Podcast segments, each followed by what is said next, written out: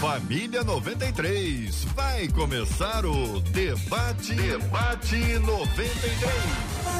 Está entrando no ar. Debate 93.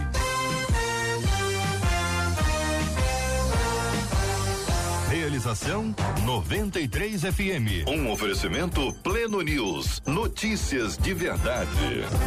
Apresentação J.R. Vargas. Alô, meu irmão. Alô, minha irmã. Aqui fala J.R. Vargas, estamos de volta, minha gente. Começando aqui mais uma super edição do nosso Debate 93 de hoje, nessa segunda-feira, dia 31 de outubro de 2022.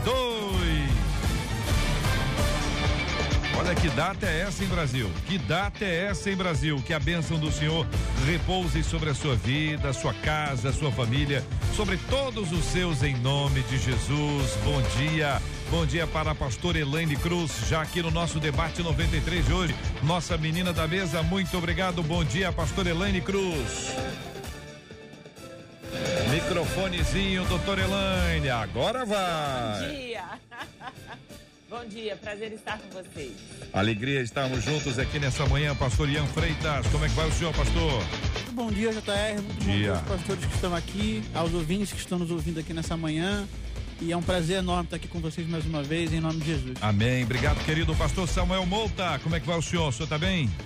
Bom dia, JR. Bom dia, queridos amigos da mesa. Você que está de casa nos ouvindo, Deus abençoe a sua vida nessa segunda-feira abençoada, dia 31 de outubro. Como JR disse, um dia especial da bênção de Deus sobre a sua vida. É a nossa oração em nome de Jesus. Amém. Benção puríssima, Marcela Bastos. Muito bom dia. Bom dia, J.R. Vargas, nossos amados debatedores, nossos queridos ouvintes que já estão na expectativa de mais um debate. É o caso da Verônica Vieira, lá na nossa página no Facebook. Ela já chegou dando bom dia para todos os amados. Bom dia, Verônica. Nossa página Rádio 93.3 FM. Aproveita, compartilha e diz que o debate 93 já começou. Lá no nosso canal do YouTube também já estamos, 93 FM Gospel.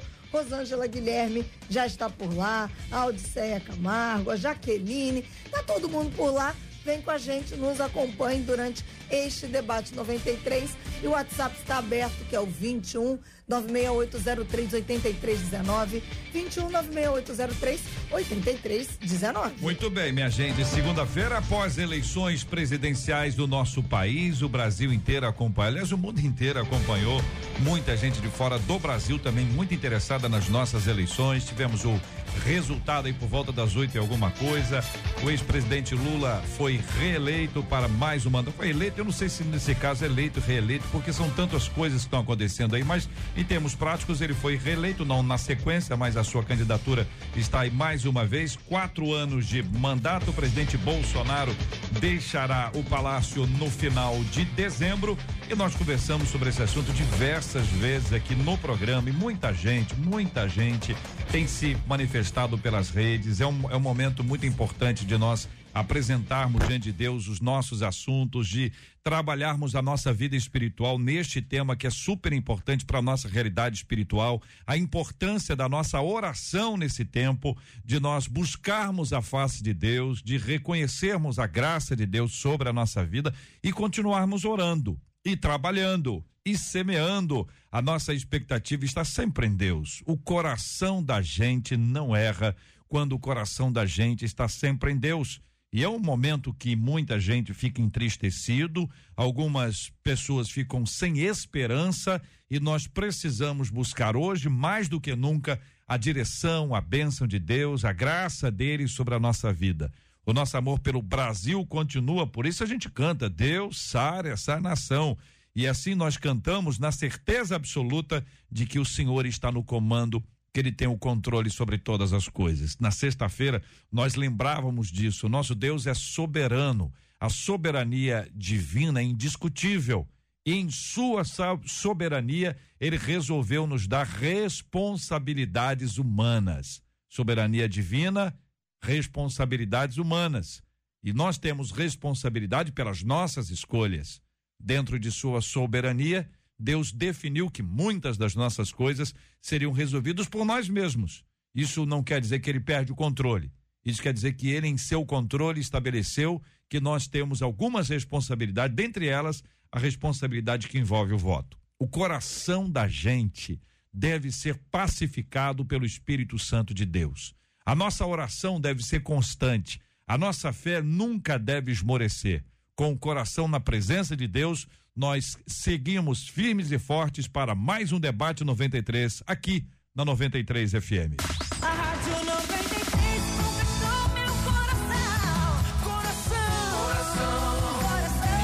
Falei agora há pouquinho, o dia 31 de outubro é o dia da reforma protestante. Você deve estar ambientado com essa informação, dia 31 de outubro de 1517, essa é a data que os historiadores afirmam que Martinho Lutero, um monge católico, ele afixou na Catedral de Wittenberg as 95 teses onde ele apresentou todas as todas todos os seus questionamentos que eram oportunos naquela ocasião frente a uma série de questões em que a igreja à época havia se afastado da presença de Deus. Hoje, também no mundo inteiro, há uma celebração pelo Dia da Reforma. Daqui a pouquinho, nós vamos conversar com os nossos debatedores também sobre esse assunto, a importância dos valores da reforma para o dia de hoje.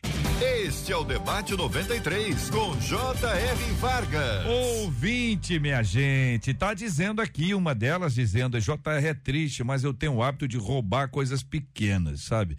Tipo assim, comida de geladeira, pequenas quantias de dinheiro e algumas vezes até roupas. Isso aqui em loja, né? Supermercado, padaria, você imagina bem, a pessoa vai lá, pega um no freezerzinho daquele, aí pequenas quantias de dinheiro, até roupa.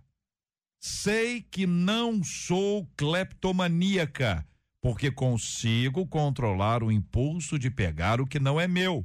Por outro lado, sei que já fiz mal a muitos amigos e alguns patrões que até hoje não sabem que quem roubou fui eu. As pessoas me amam e me dão muito carinho. Isso me faz sentir péssima. Eu me sinto péssima em agir assim com elas.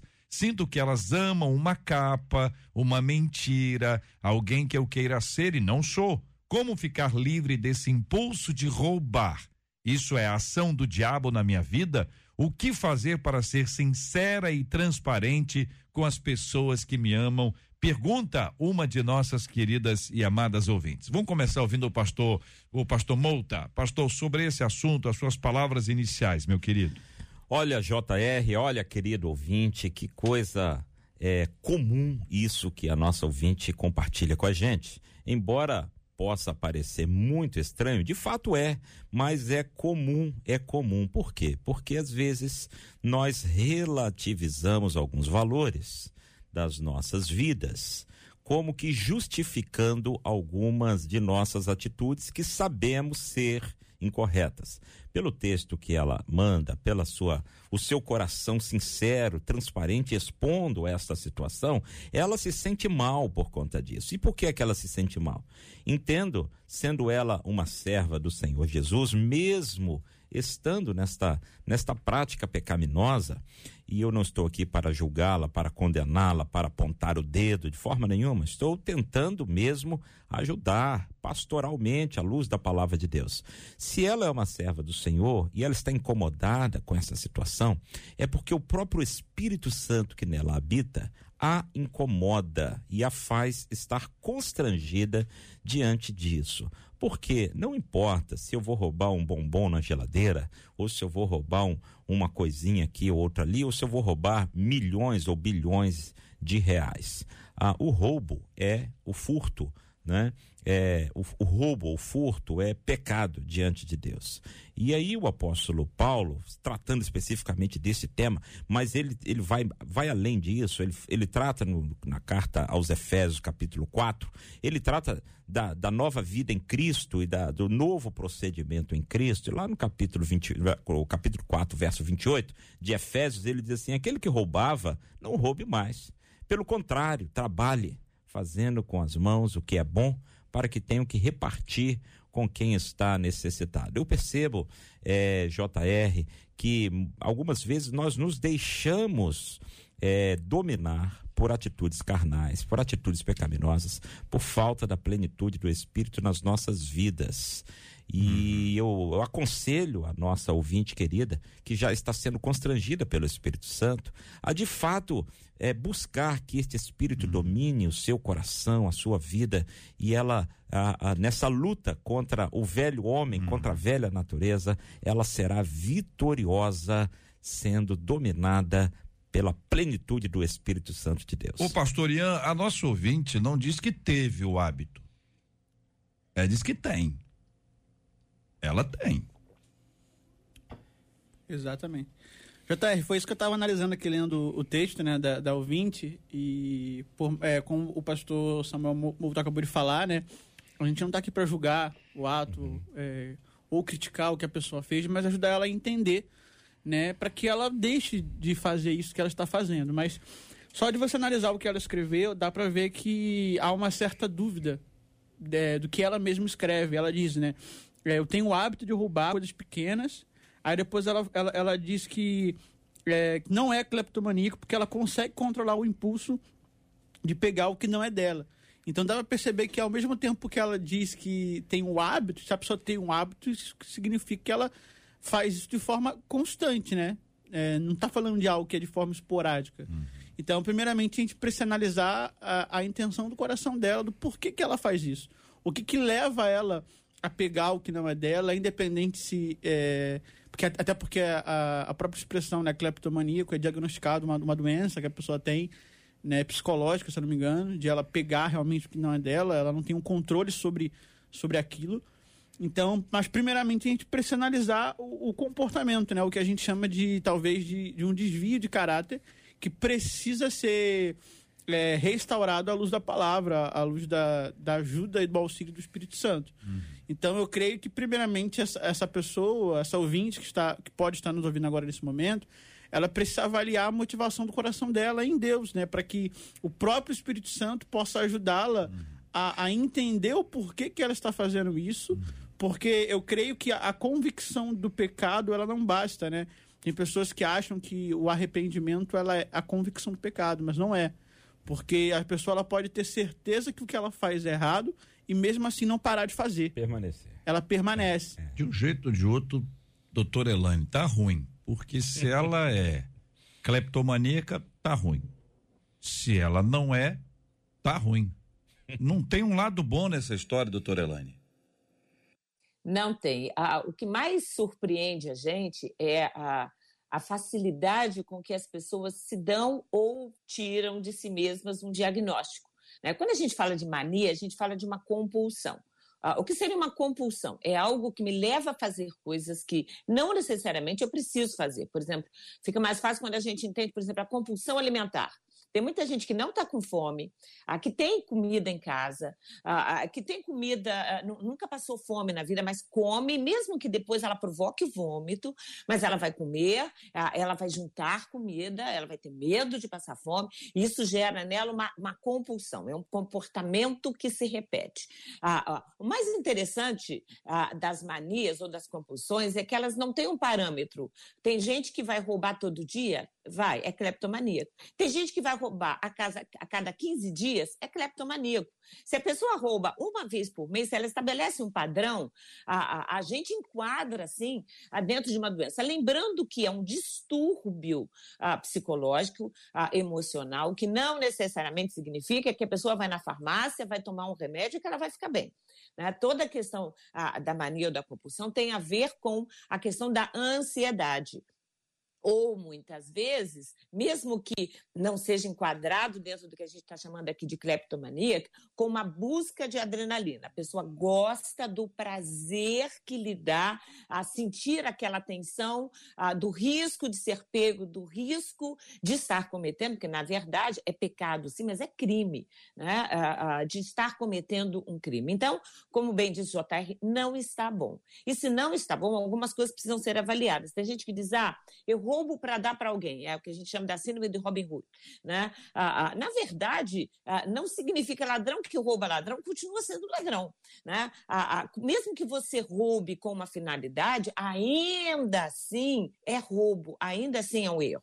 Então, é importante que, que, que se coloque de uma forma muito clara que há sim, a- a- na nossa ouvinte, a gente está aqui para ajudá-la, uma, a- a- eu diria, uma necessidade com a qual ela se acostumou. A- dentro da minha ótica profissional, existe sim já, a- se é uma questão constante, a questão da cleptomania. Porque se ela rouba coisas pequenas ou coisas grandes, vai de dinheiro alguma coisa na loja, a- a- mesmo que não tenha o padrão da forma como rouba, há um desejo, há uma motivação, que pode ser tristeza, pode ser solidão, pode ser um, um momento mais angustiante na vida, alguma, alguma questão gera um gatilho e ela vai lá e faz isso. Só que ela sabe que tem erro, aí ela gera a culpa, no que há culpa se estabelece, pode ser que ela peça perdão a Deus, espero que sim ou não, mas ainda assim ela repete. E se está repetindo, é importante avaliar o que está acontecendo comigo. Ah, ah, é uma questão de uma construção de caráter, de um ah, comportamento costumaz, mas que precisa ser cortado. Não basta orar. Não basta se arrepender, não basta ter consciência, a gente não decide. A grande questão das- dos hábitos repetitivos é que a gente é, é- é exigido de nós uma, uma realização, e parece que a nossa ouvinte já tem. Eu tenho um problema. Então, a partir do momento que você já sabe que tem um problema, seja cleptomania ou não, independente do diagnóstico, eu preciso querer resolver esse problema. Dizer não para isso. É, agora, acho E que é a gente isso que tem- a gente vai ter que seguir. A gente precisa identificar aqui, pastora doutora Elaine, é, queridos pastores Ian Freitas e Samuel Mouta, que não tem justificativa. Não é? Não, Isso é uma coisa que não. não. se justifica em hipótese alguma, ainda que ah, tem um trauma, tem isso, tem aquilo, enfim. As Não. causas, né, doutora? As causas são podem ser é, di- di- diversas. É curioso porque a nossa ouvinte diz o seguinte: olha, as pessoas me amam e me dão muito carinho. Olha, que coisa maravilhosa. O que a gente recebe de mensagem de gente que não tem carinho, não tem atenção, não recebe amor, não tem esse tipo de retorno. E a ouvinte que está escrevendo aqui, ela compartilha que tem. Então é um problema que tem que ser enfrentado. É uma causa, ah, podem ser várias, diversas causas, mas a gente precisa agora, de uma forma bastante clara, enfrentar esse assunto. Por exemplo, ela diz assim, o pastor Ian, é, sei que já fiz mal a muitos amigos e alguns patrões que até hoje não sabem que quem roubou fui eu. Ou seja, o roubo foi identificado, nesse caso um furto, foi identificado o furto. Eles procuraram quem fez isso e essa ouvinte fez isso, não admitiu que fez, escondeu o que fez e quem sabe até outra pessoa tenha pa- passado por responsável por um crime como esse.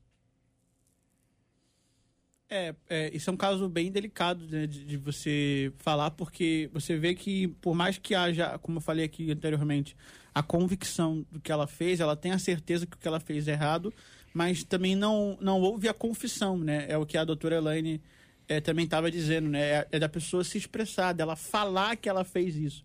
Não apenas de forma anônima, mas falar também de forma é, pública ou então de forma é, individual para alguém, de forma específica, seja para um líder, seja para um pastor, seja até mesmo para o próprio patrão. Eu já vi casos de pessoas que roubaram e depois foram é, se arrependeram e foram confessar para aquela pessoa, né? E eu creio que um, uma das da- da- dos processos de cura que leva a pessoa ao arrependimento é a própria confissão do pecado. Ela não apenas confessar para Deus, mas como Tiago, Tiago diz, né? Ele confessa para autoridades, confessa para os presbíteros, para os líderes, seja para qualquer pessoa, para que haja cura naquela pessoa. Porque enquanto ela não for curada, né, de- desse tipo de pecado, ela vai continuar fazendo aquilo, seja de forma esporádica, seja dentro de um padrão, como a doutora estava falando, é, porque há uma necessidade de cura, né? É, é, seja emocional, seja espiritual, seja é, o que for. Mas essa pessoa, ela precisa confessar. Né? Ela precisa. é, tudo bem, ela falou aqui pra gente é, aqui Pra como gente não, não, não, não vale, né, É, pastor? pra Ian? gente não vale porque É, Ela tá abrindo o tá coração, anônima, né? É, ela tá abrindo o coração. Hum. A gente entende, como a gente falou que não nós é um estamos aqui passo. para julgar, é um passo, Uhum. mas há umas coisas. Eu tenho a certeza que o Espírito Santo ela pode levar essa pessoa a confessar isso para alguém, seja quem Deus direcionar ela para confessar, e eu creio que a cura ela vai vir a partir desse momento. Hum. né? Ela- Agora, JR, eu quero ressaltar a importância da nossa ouvinte entender um pouquinho mais acerca do caráter de Deus. Agora, há pouco, na, na introdução do debate, JR comentava tantas coisas e falando desse Deus soberano, grandioso e etc. Porque aqui, JR, ela fala: olha, as pessoas me amam. E ela se sente constrangida pelo fato de ser amada pelas pessoas e estar enganando essas pessoas que a amam.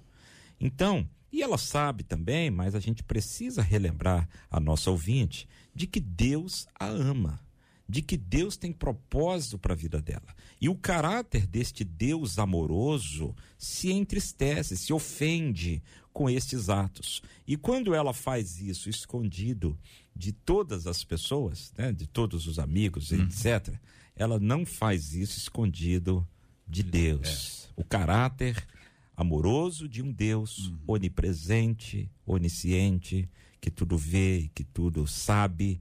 E imagino que se, se a nossa ouvinte entender isso, compreender isso e se aproximar deste Deus amoroso, confessando a Ele, confessando a Ele. E, e isso não exclui a confissão às pessoas, como já foi tratado aqui, mas confessando a Deus e se aproximando a esse Deus cujo caráter se ofende com esta atitude eh, de roubo, ela vai eh, necessariamente nas, nos braços do Pai, nos braços do Senhor Deus, ela vai receber ajuda para se libertar Pois é, desse a pecado. pergunta que eu faço para os nossos queridos debatedores é o seguinte: ela, vamos, vamos imaginar a seguinte hipótese. Ela fez isso em três, com três pessoas diferentes. Só para dar um, um exemplo, né? Três pessoas. Um trabalho, uma amiga, enfim, a família. É, vocês entendem que ela deva voltar a estas pessoas e admitir que foi ela quem furtou, foi ela quem retirou aquele bem, foi ela quem é, é, tirou ali o, o dinheiro, seja o que for, porque ela tem uma listinha, né? É, é, comida da geladeira, naturalmente não é em casa. Comida da geladeira, quem é que. Um, um pega do outro ali, que é um negócio doido. Tem gente, tem família que coloca nome no, no produto, na expectativa de que o nome impeça que a pessoa avance, mas tem gente que não respeita isso não. Pequenas quantias de dinheiro, algumas vezes até roupas. Então pode ser que ela tenha feito isso numa loja, por exemplo, é, ela deve ir lá naquela loja, ó gente, eu tive aqui tem três anos, eu tirei aqui uma camisa, custou X, eu tô aqui dando aqui o dinheiro. É, sei, todos vocês sabem do que, que isso implica em termos legais. Eu quero saber a opinião dos nossos queridos de- debatedores, mas antes quero também ouvir a opinião dos nossos ouvintes. Na sua opinião, ouvinte, a pessoa deve ir lá, foi lá numa vendinha perto de casa, pegou um iogurte de morango gostoso, tinha fruta dentro.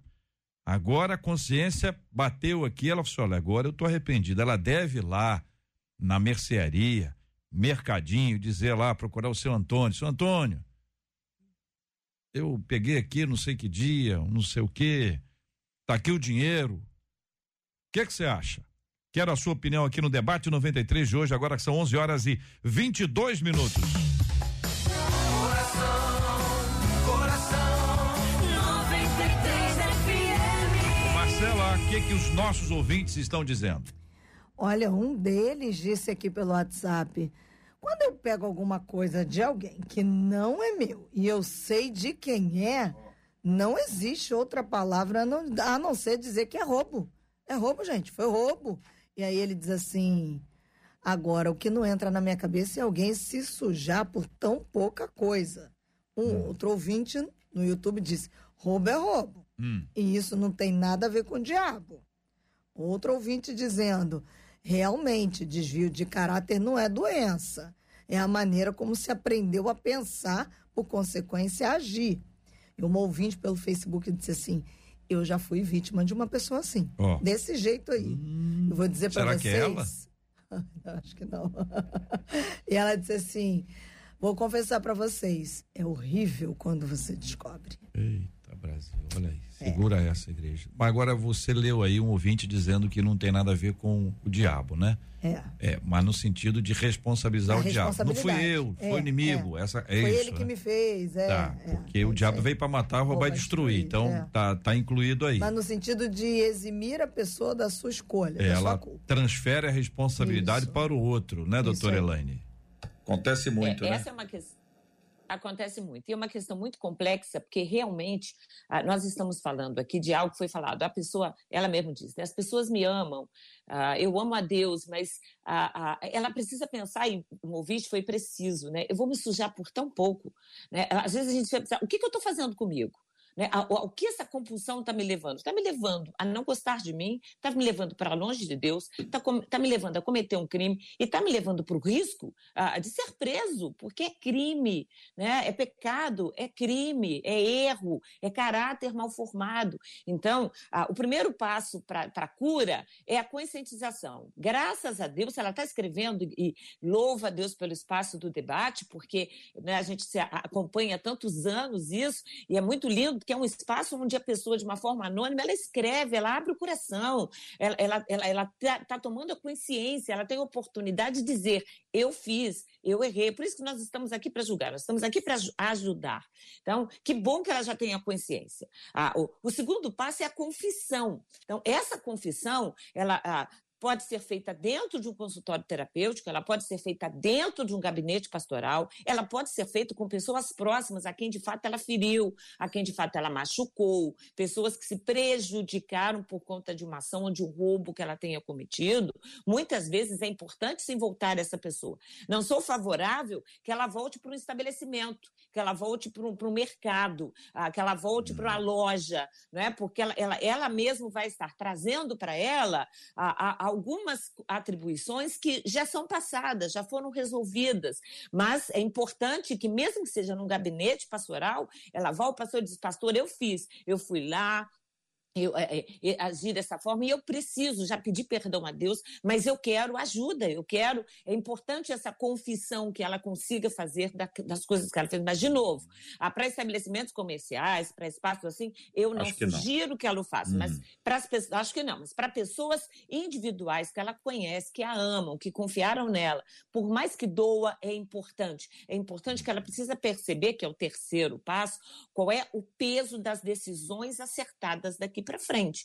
Não adianta a gente achar, ah, eu prejudiquei, mas a, a partir do meu, do- eh, eu prejudiquei os outros, mas até agora, o que que isso trouxe, que é o que, é o que vai ajudar? O que que isso está trazendo de prejuízo para mim?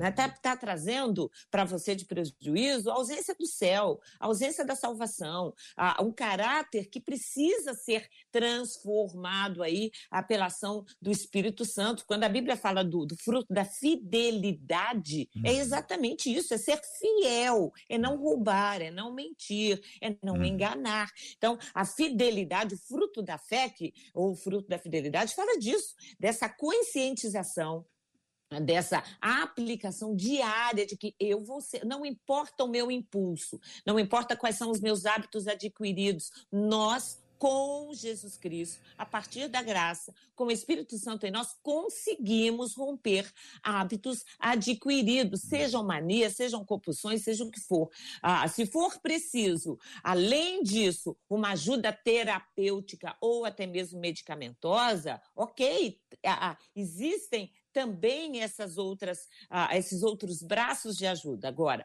ah, acima de tudo, é preciso que haja, depois da conscientização, a questão da importância da confissão ah, diante ah, ah, do seu pastor, diante ou até mesmo junto a um profissional que vale ajudar a romper, a Uhum. entender o quanto isso está sendo prejudicial para você. Não importa amar os outros, a gente precisa se amar também. Meninos, e vocês? Eu penso, JR, que a gente precisa resgatar valores inegociáveis. Ah, alguém, alguém escreveu assim, puxa, mas isso já por tão pouco. Eu acho que não importa se é tão pouco ou se é tão muito. Não importa se é um iogurte de morango com frutinha dentro, né? Essa é Ou, boa. não é? Ou se é um, um, um, um, um roubo, um rombo numa empresa, enfim. A questão é de nossos valores. Valores esses que estão sendo. É, é, talvez enfraquecidos em nossa sociedade, talvez, não estou afirmando isso, porque às vezes a gente vê um caminhão tombado na beira da estrada e aí muitas vezes a pessoa, em vez de socorrer o caminhoneiro que está ali, ele vai para saquear a carga. O que é isso? Ou alguém que vai fazer a sua declaração do imposto de renda e que também dá um jeitinho de pegar lá um, um recibo falso ou alguma coisa assim. Então, talvez o que nós precisamos, como Igreja do Senhor Jesus, homens e mulheres de Deus, cheios do fruto do Espírito Santo, como a doutora Elaine bem colocou, é a gente reafirmar os valores. Eu não estou aqui querendo pousar de puritano, não é isso, não. Também tenho as minhas falhas, também tenho os meus erros, mas não me conformo com eles e luto contra isso o tempo todo. Então precisamos, como povo de Deus, é, resgatar esses valores inegociáveis de uma vida íntegra, honesta. O Senhor Jesus disse assim: ouviste o que foi dito. Se você adulterar com uma mulher, comete pecado. Mas eu digo: se você olhar para uma mulher com segundas intenções, já cometeu adultério com ela. Então veja que o Senhor Jesus, ele, ele requer dos seus servos, dos seus discípulos, nós que somos ah, dirigidos pelo Espírito de Deus, uma atitude muito mais profunda de comprometimento com esses valores eternos da palavra E, do e Senhor. vai lá procurar as pessoas ou não? É difícil você dizer... Roubou, furtou na É. casa da tia. Vai lá na Então, casa da tia ou não? É difícil você dizer assim em tese, né? É. Mas é, é, eu, eu me arriscaria a dizer assim, vá, vá. Uhum. E, e, e talvez até ir lá na venda do seu Antônio, como É. foi o exemplo do JR. Senhora, seu Antônio, eu roubei aqui um. Eu um- não conheço nem- nenhum Antônio que tenha venda. Eu dei um exemplo aqui. Não, é um exemplo hipotético. É. Olha, seu Antônio, roubei Os meus exemplos de nome têm todos tios. Esse aí é o tio Antônio. e pedir perdão. Eu penso que quando a gente se arrepende, pede perdão e restitui. Lembrei de Zaqueu, né? Uhum. Quando ele diz assim: ó, se em alguma coisa defraudei alguém, restituirei quadruplicado. Talvez ela não tenha condições de restituir quadruplicado, É. mas se restituir. Imagina a já, fila, né? Já pensou? Fila. Já pensou? Então eu penso que vale a pena sim essa restituição. É, é claro, estou falando em tese. A gente precisa analisar caso a caso, né? Ah, o caso concreto. Ah, mas se a pessoa for. é, ah, então se fulano quiser me processar. Ora, se ela quiser me processar, ela está no direito dela, porque de fato eu cometi esse crime e preciso responder por ele. Ô, pastor Ian, isso é uma encrenca, hein, pastor Ian? É, é Isso o... não é fácil, não. Isso não é uma coisa simples. Vocês estão falando todo. Eu estou apertando vocês aqui de leve, porque a gente tem que ter um posicionamento, né? Mas é evidentemente, eu quero só é, abrir esse parênteses aqui, que é uma questão muito pessoal e tem casos e casos. Tem casos que se a pessoa fizer isso, ela corre risco de vida. Tem casos que ela corre o risco de ser processada. Tem carros que, casos que ela corre o risco de ser rotulada. E tem casos que vai dar tudo certo. A pessoa vai se abraçar, chora e vida que segue. Então, Pode ser demitida. é demitido, né, pastor Ian? É, o JR, nesses dois casos, vamos dizer assim, que, que a gente abordou aqui, o primeiro do, do- dos ouvintes aí que, que falaram aí que da influência do diabo, né? Se a pessoa faz, ela assim isenta da responsabilidade dela. Eu creio que por mais que exista a influência espiritual na nossa vida para que a gente faça o mal, qualquer decisão que a gente toma é, é por base escolha nossa. Né? Então, nós precisamos assumir a responsabilidade. E esse caso de, de colocar a culpa no outro ele já é antigo, né? Não vem de agora. Né? É o que a gente chama de síndrome de Adão e Eva. E, porém, por exemplo, tem um caso bíblico que não necessariamente fala de roubo, mas tem a ver com, com a moral do assunto, né? Por exemplo, Levíticos 10, quando Nadab, Nadab e Abiú, filhos de Arão, eles tentam levar incenso a Deus sem ter... A Bíblia é muito clara em Levíticos quando fala que eles não tinham autorização para fazer aquilo. Ou seja, e eles morrem, né?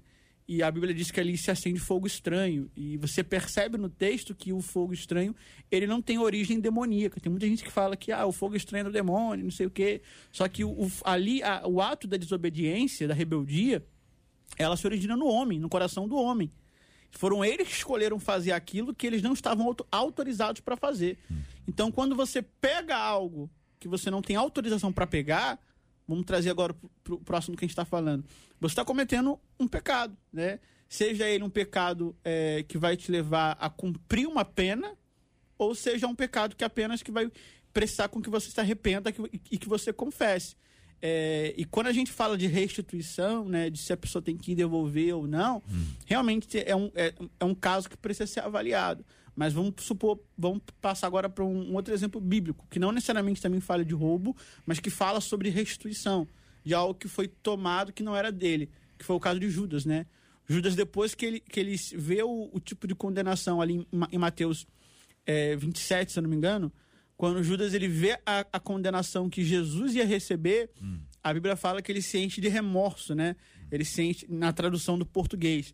Eu sou um tipo de pessoa que ama estudar os originais. Se você vai para o original, você descobre que não é remorso hum, do, do nosso contexto de entendimento. É uma palavra usada metanelomai, no grego, que ela fala de uma palavra que é derivada da, da expressão metanoia, que é o arrependimento, é o processo de mudança de mente. Então, Judas, ele, ele, a metanelomai é um início de processo para o arrependimento. E quando Judas, ele, a primeira coisa que ele faz é voltar ao templo, confessar, porque ele fala, pequei, traí sangue inocente, e a Bíblia diz que ele devolve aquilo que, ele, que não era dele, sabe? Então você vê que naquele caso ele foi, ele foi sentenciado, porque os fariseus ali viraram para ele e falaram: o problema é teu, né? Se vira. Né? Então, mas é, eu creio que independente da consequência do pecado, ali houve é, um processo, sabe, de você é, restituir, de você devolver, de você é, realmente colocar de volta, devolver para a pessoa aquilo que não era seu, aquilo que não era seu, que era dela, no caso, né? Então, é, eu creio bastante que nesses casos, como o pastor falou, vá, tipo, se há a possibilidade de você restituir, restitua. Né? Se vai ser em dobro, se vai ser em triplo, se vai ser somente o que você pegou, não sei. Mas é, a Bíblia orienta a você restituir. Olha, ah, os nossos ouvintes estão com várias perguntas aqui, né? Por exemplo, o pastor Multa acabou de dar um exemplo aí de caminhão quando tomba. Tomba o caminhão lá naquela esquina. Tem gente que coloca óleo na pista. Tem gente ruim, gente. Tem gente boa, tem gente ruim. O cara coloca o óleo na pista na expectativa de que o caminhão tombe. E aí, ao tombar o caminhão, muita gente entende que isso é uma bênção divina. Afinal de contas, eu não, nem busquei, de repente apareceu na minha casa aqui, franguinho, caminhão daqui de frango, frango vivo, frango voando, pena para tu quanto é lado. Às vezes é um, é um, um- um caminhão tem, tem outra coisa, tem carne, tem leite, hum, chocolate. Hora da fome é encrenca, só pensa em comida, podia ser pilha, né? Mas a gente vai pensando só na. Então a pessoa vai lá, isso. ah, tem gente que passa lá e pega. E, e, e a pessoa se sente mal por causa disso, ela fica indignada, ela acha isso um absurdo ou ela leva para casa. Você, ouvinte, o que, que você já, já viveu de experiência assim?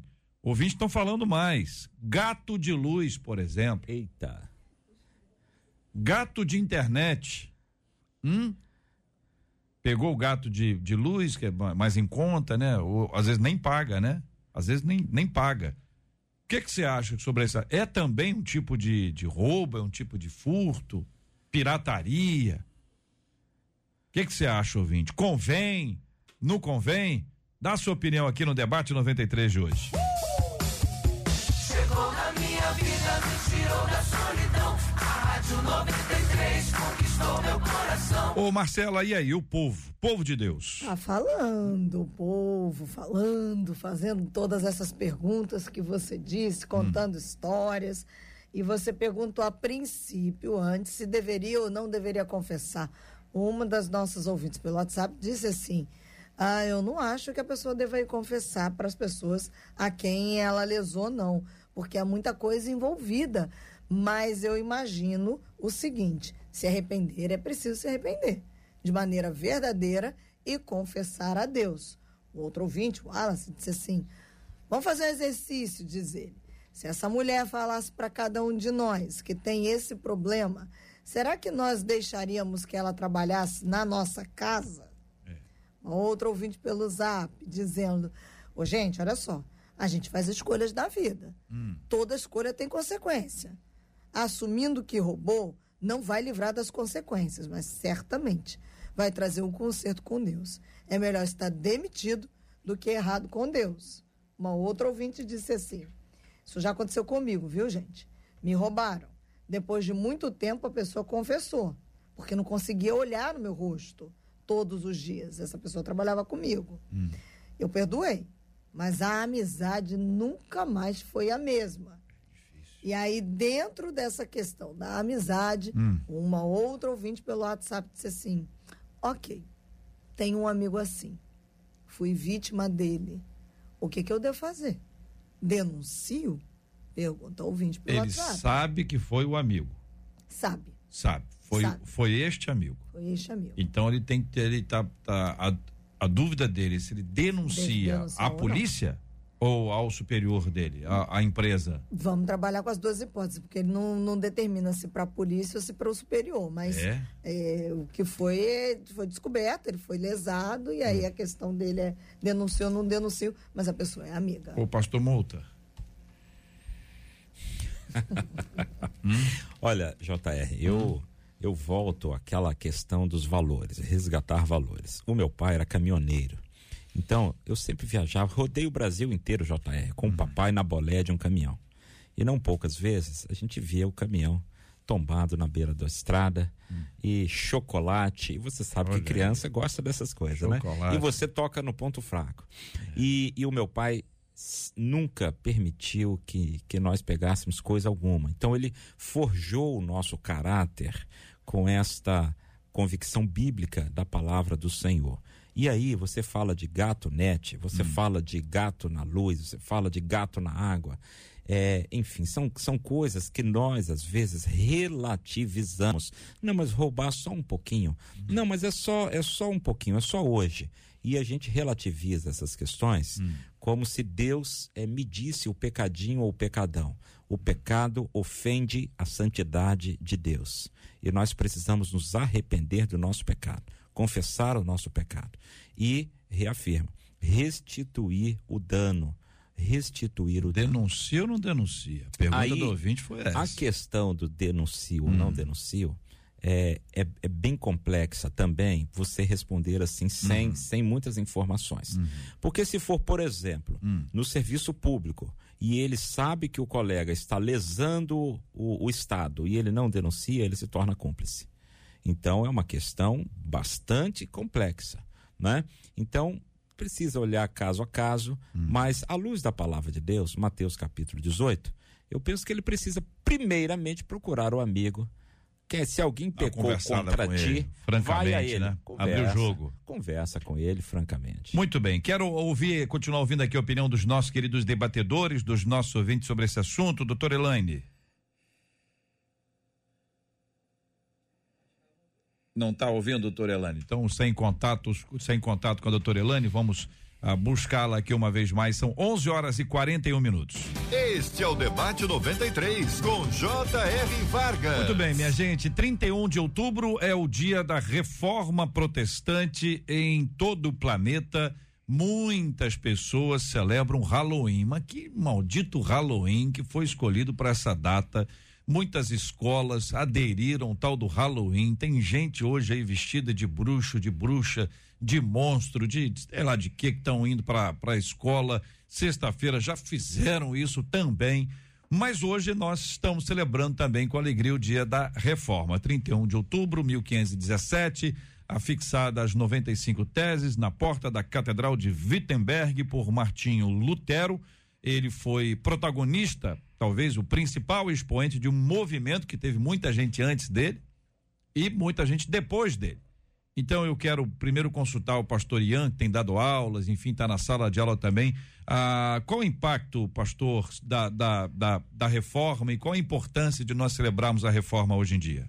É, o JR, primeiramente, para ser objetivo, celebrar a re- a reforma é celebrar um marco importante da história de quem nós somos como igreja. É a primeira coisa que a gente precisa entender. É, vamos dizer assim, hoje também estamos é, comemorando, não, né? Mas hoje se celebra o Halloween, não necessariamente no Brasil, né? Porque a cultura aqui não é muito forte nisso, agora que está vindo, é muito mais lá no- nos Estados Unidos. É, eu não sou de, de criticar, de falar para quem curte, para quem gosta. Só que eu costumo dizer o seguinte: eu não vou ficar celebrando aquilo que não faz parte da minha história, aquilo que não tem a ver com a minha cultura e com a minha crença de fé. Eu vou celebrar aquilo que realmente, se hoje é um dia que marca a história para a reforma, para aquilo que aconteceu há, há, há 507 anos atrás é, a respeito do que Lutero fez e marca um, um momento muito importante para a história da igreja, eu prefiro com, comemorar e, sabe, celebrar aquilo que diz a respeito de quem a gente é, de quem nós somos, que fala a respeito da nossa história como igreja. Porque é, a reforma ela teve um marco muito importante para que a gente pudesse estar aqui hoje é, como protestante, seja o que for, pregando o evangelho e vivendo a verdade da palavra, sabe? Não com base em um controle ou uma manipulação que era feita naquela época, logo antes de Lutero, no caso, se levantar. Então eu creio que uma das importâncias da gente comemorar a reforma é a gente estar tá aqui celebrando um marco uhum. que é importante para a história da igreja, é importante, faz parte da nossa história. E eu creio que, que, que, o cristão ele precisa conhecer, né? Tem muita gente que nem sabe o que é reforma protestante. Uhum. Tá na igreja há 50 anos e, e, nunca ouviu falar disso, ou se ouviu, nunca buscou estudar sobre, nunca buscou é, entender mais sobre o assunto. E às vezes conhece mais o Halloween do que a própria história, né? Que isso, igreja. Doutor Elane, qual a importância da reforma hoje? Sem dúvida alguma. A, a, nós temos muitas coisas que, que a, precisamos valorizar a partir da reforma. Vocês já elencaram algumas, e eu quero colocar aqui a questão da, da, da liberdade que nós temos hoje de ter a Bíblia, de ler a Bíblia. Vamos lembrar que na época da reforma a Bíblia não era lida pelas pessoas, só os clérigos, só os religiosos, só aqueles que estudavam dentro de seminários. E hoje, graças a Deus, é maravilhoso nós termos a Bíblia. É triste a gente observar que por questões políticas e por questões aí as outras, algumas nações impedem a leitura da Bíblia, não deixam que a Bíblia seja lida, mas vamos valorizar a importância que temos hoje de poder ter a palavra de Deus na nossa mão, de podermos ah, estudar, de podermos cultuar, de haver portas, igrejas evangélicas abertas, onde a gente pode ir para ouvir sobre a Escritura, para falar sobre a graça, ah, para termos acesso à Bíblia Sagrada e para compreendermos ah, de uma forma muito mais ampla a graça de Deus, que não é comprada com dinheiro, não é comprada com ah, mas que ah, ah foi e teve um preço muito mais alto, que foi o preço do sangue de Jesus. Então, sem dúvida alguma, é dia assim para a gente comemorar. Eu estou aqui nos Estados Unidos e claro que aqui a questão ah, do Halloween é muito forte. Eu tenho certeza hoje quando eu sair aí andar pelas ruas hoje tem muita gente fantasiada pelas ruas, o pessoal brinca com uma questão que é muito séria, mas nós louvamos a Deus, porque o que nós comemoramos hoje, ah, que a reforma é, é, algo muito mais amplo, muito maior do que qualquer festa de Halloween, que é, sem dúvida alguma, ah, ah, está no outro polo completamente oposto ao que nós estamos aqui celebrando hoje, que é o Dia da Reforma. Pastor Mouta. Ah, o legado da reforma protestante para a igreja é algo extraordinário. Pastor Ian já comentou aqui. Eu quero destacar, JR, uhum. o legado da reforma para a sociedade como um todo, para o mundo. Para o mundo. E, por exemplo, o, o, a Alemanha de Lutero era uma Alemanha, em grande parte, analfabeta. E a alfabetização, a educação, é, os países que foram diretamente afetados pela reforma protestante se desenvolveram absurdamente em termos de educação, de cultura, a, o povo tendo acesso à Bíblia, como a doutora Elaine bem destacou, a leitura da Bíblia, o entendimento da Bíblia, a reflexão sobre a Bíblia, muito mais do que acreditar em alguns dogmas. O sentimento, a, a, a, a mente empreendedora, o incentivo ao empreendedorismo, isso é legado da reforma protestante. Existe um livro famoso, um clássico da da, da, da mente protestante, o espírito, esqueci o nome do livro agora, o espírito bom, protestante muito e muito bom. ah, enfim, e a gente hum. e a hum. gente é, observa isso, esse legado histórico da, da, da, do empreendedorismo, da propriedade privada, da, da educação, da ciência, da saúde, a saúde pública, a higiene, tudo isso como uhum. legado da reforma protestante para o mundo, inclusive para a própria Igreja Católica, porque alguém pode pensar que a Igreja Católica foi prejudicada com a reforma protestante? Não foi. Porque foi um momento de reflexão, de autoanálise, de contra-reforma e de reposicionamentos.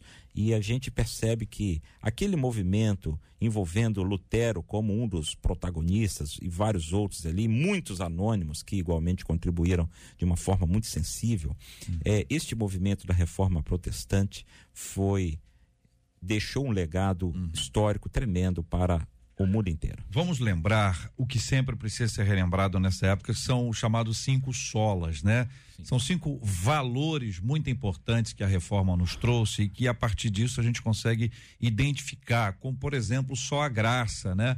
A salvação pela graça, o acesso a Deus é uma obra graciosa do Senhor. Foi o Senhor quem nos trouxe Jesus Cristo para nos levar de volta à presença dele. A gente não consegue ter nenhum tipo de vida espiritual saudável sem identificar o que é a graça de Deus. Então, não é mais a graça, não é mais o que eu faço, a minha obra e mais a graça. É só a graça, como também é só a fé.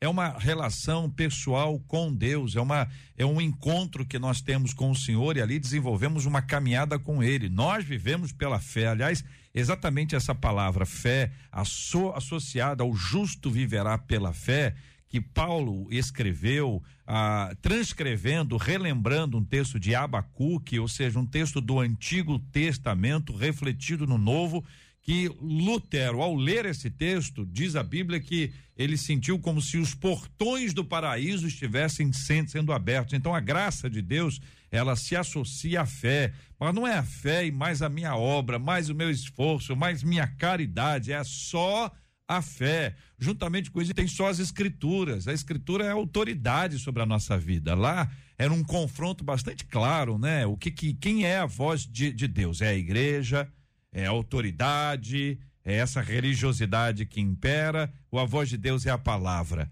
É a escritura, é a Bíblia sagrada, a palavra de Deus. Veja como muda quando você observa que a Bíblia é autoridade. Sabe o que é que acontece? Ainda que nós tenhamos líderes e todos nós aqui somos líderes, em que nós eventualmente erremos, isso acontece, nós precisamos reconhecer que a autoridade é a palavra.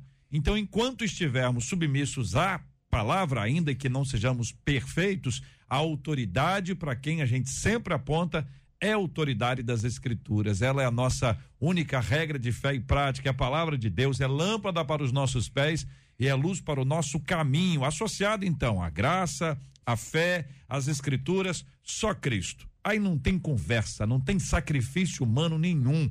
É somente Cristo. Ele é o único mediador entre Deus e os homens. Não, ninguém vai se aproximar de Deus se não for por meio de Cristo. Não há outro nome, não há outro nome no céu ou na terra. Não existem pessoas queridas, maravilhosas, impressionantes, que merecem toda a honra que se colocar neste lugar é só Jesus Cristo. Não há quem possa viver a salvação espiritual se não for por meio de Cristo. Então você soma aí a graça, a fé, a Escritura, Jesus Cristo e termina dizendo somente a Deus a glória. O profeta Isaías já nos ensinou isso. Deus não divide a glória dele com ninguém. E tudo, tudo na nossa vida deve ser para a glória de Deus. Aquilo que a gente faz, aquilo que a gente pensa, a maneira como a gente age, deve ser para a glória de Deus, mas no contexto ali era romper do, aqueles que estavam querendo usurpar, trazer a glória de Deus para eles. Nenhum de nós pode viver a menor hipótese disso acontecer na nossa vida. Por isso, esses cinco solas, eles são importantes de serem relembrados. A gente fala que é somente a fé, somente a graça, somente a escritura, somente Cristo e somente a Deus a glória. Agora, todo mundo sabe também que uma das canções que sempre nós nos lembramos nessa época é o Castelo Forte uma canção que Lutero trouxe e que várias pessoas queridas regravaram em versões modernas e diferentes, como essa que você vai ouvir com a gente aqui agora. Oh!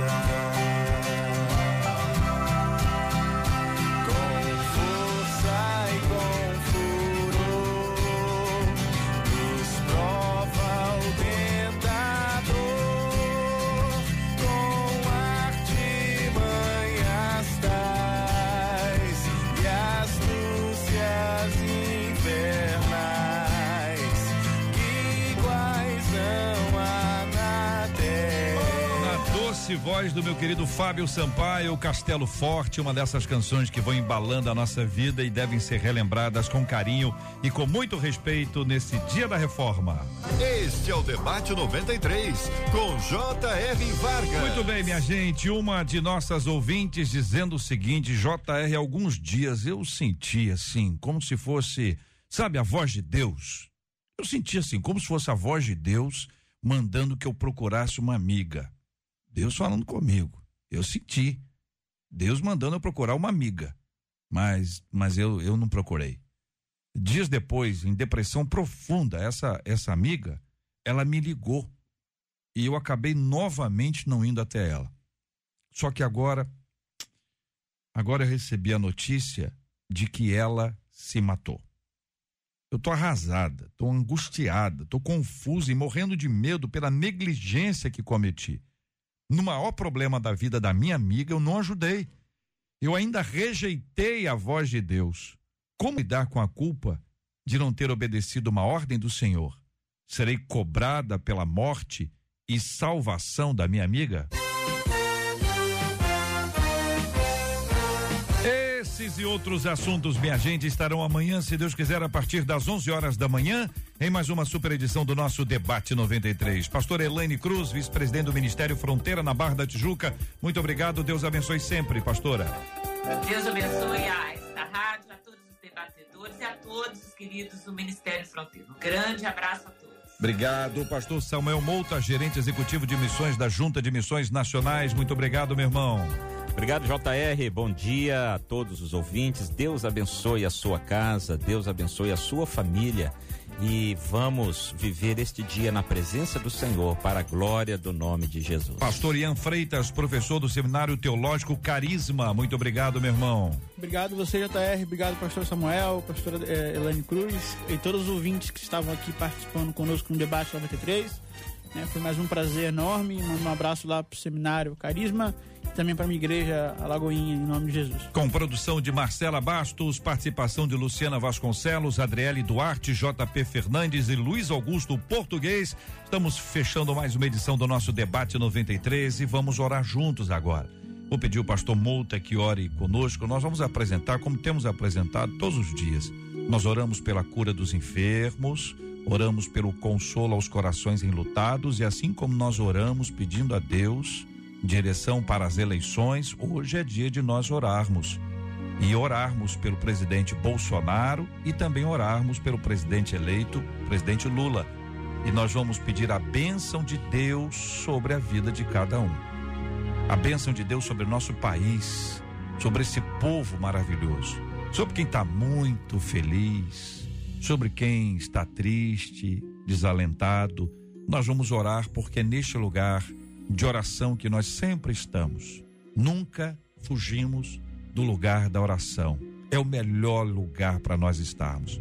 Eu quero convidar você que votou no Lula a orar junto com a gente agora. E convidar você que votou no Bolsonaro para orar com a gente agora. Porque é na presença de Deus que nós nos unimos e pedimos ao Senhor que nos abençoe e pedir ao Senhor, como nós temos pedido, que Ele sare a nossa nação. Querido Deus, nosso Pai, nós te exaltamos por esta manhã preciosa de vida que o Senhor nos dá. Rogamos a tua bênção sobre cada ouvinte da Rádio 93. Que a tua boa mão repouse, trazendo bênção, trazendo cura ao enfermo, trazendo consolo ao enlutado, trazendo o milagre que o meu irmão, que a minha irmã, espera da parte do Senhor nesta manhã. Visita, Senhor, cada casa, cada família, cada um dos teus filhos que te clamam agora. Visita com poder e com graça. Abençoa, Senhor, o nosso país. Abençoa o nosso Brasil querido, nossa pátria amada, imensa. Ó oh Deus, tem misericórdia do teu povo. Tem misericórdia da nossa gente. Suplicamos a bênção do Senhor sobre as autoridades constituídas do nosso país, o presidente Jair Bolsonaro e toda a sua equipe. E te suplicamos também a tua bênção sobre o presidente eleito, Luiz Inácio Lula da Silva. Que o Senhor também o abençoe e que ele seja instrumento do Senhor para o bem do nosso país, para o bem da nossa gente e que a boa mão do Senhor seja sobre nós. Em nome de Jesus. Amém. Que Deus te abençoe. Você acabou de ouvir Debate 93.